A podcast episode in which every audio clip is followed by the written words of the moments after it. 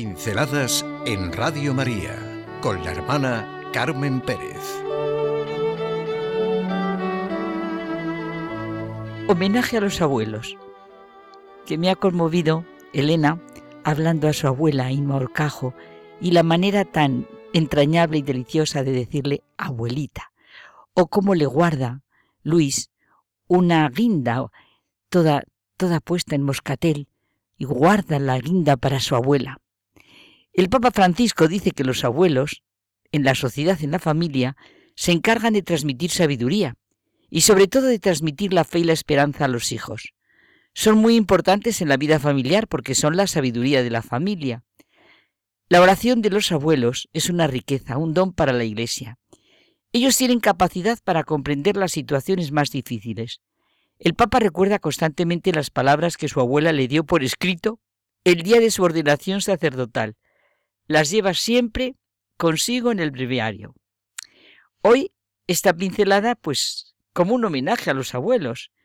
Sé que en algunos colegios celebran el Día de los Abuelos, una fiesta exclusiva para ellos, porque es muy frecuente que sean ellos los que los llevan a los colegios y estén bastante ratos con sus nietos. Incluso algunos abuelos son catequistas de primera comunión de sus nietos, a los que siempre se añade algún amigo que no tiene esa suerte. Sí, los abuelos son una gran riqueza, muy valiosos en la familia que decimos tradicional. Menuda cara de satisfacción ponen muchos niños al hablar de sus abuelos. Digan abuelo, abuela, como lo dicen los niños. Verán cómo se les llena la boca. A un chico le pregunté un día cómo tenía que poner en el sobre a su abuelo.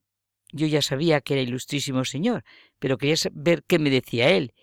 Y le pregunté, digo, oye, ¿cómo le pongo a tu abuelo? ¿Tú conoces esta palabra? ¿Tú conoces?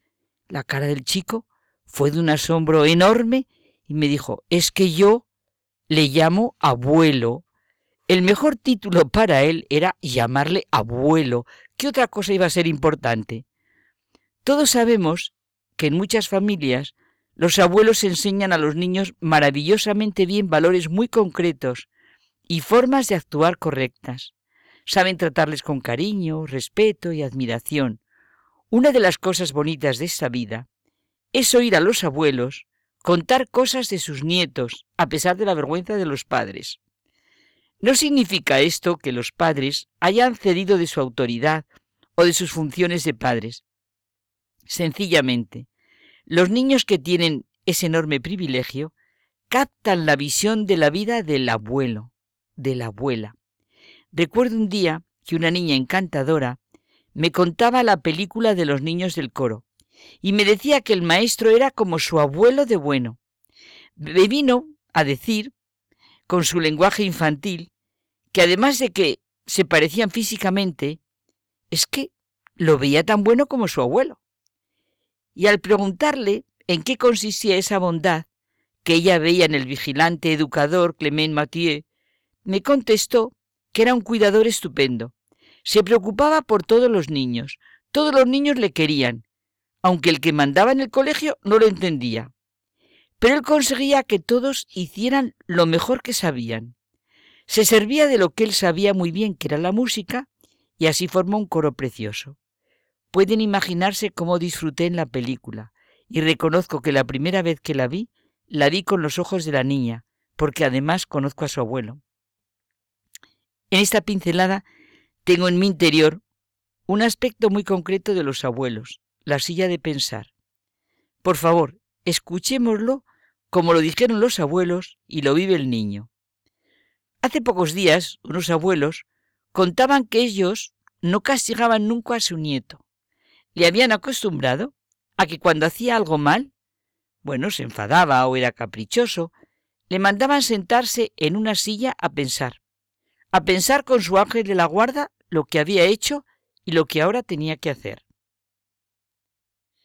Un día, que había hecho algo mal en su casa, le dijo a su padre, Papá, me tengo que ir a la silla de pensar solito con mi ángel de la guarda, ¿verdad? Pero es que en esta casa no hay silla, En la casa de los abuelos hay una silla. ¿Por qué no tenemos silla en esta casa? Estos abuelos acostumbran a sus nietos a pensar. Suena muy fuerte, claro, decir a un niño a encontrar en su interior y por ellos mismos la solución, comprender desde pequeños lo importante que es nuestro pensar y nuestro hacer.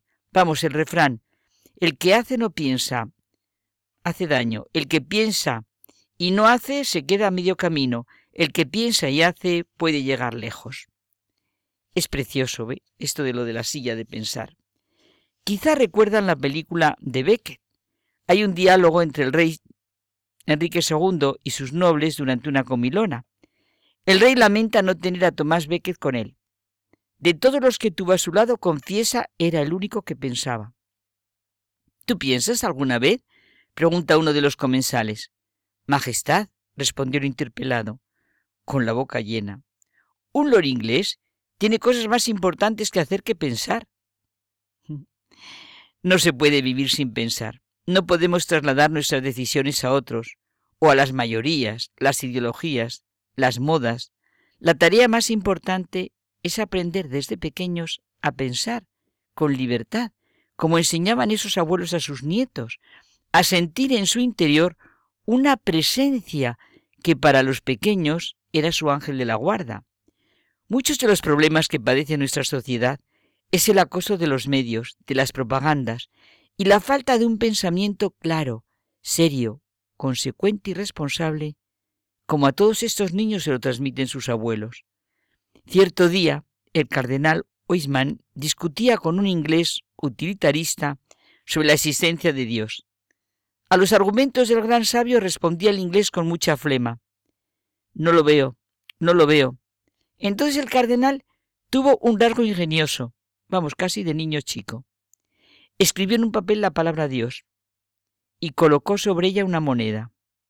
¿Verdad? Es un ejemplo de abuelo. ¿Qué ves? le preguntó.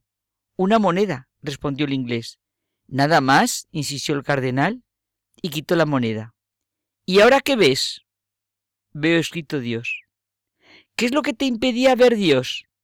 Y el inglés se cayó como un muerto. Lo que nos impide ver y pensar, cada uno lo sabe. Hay una silla buenísima para pensar, pues muchísimas gracias a los abuelos y abuelas.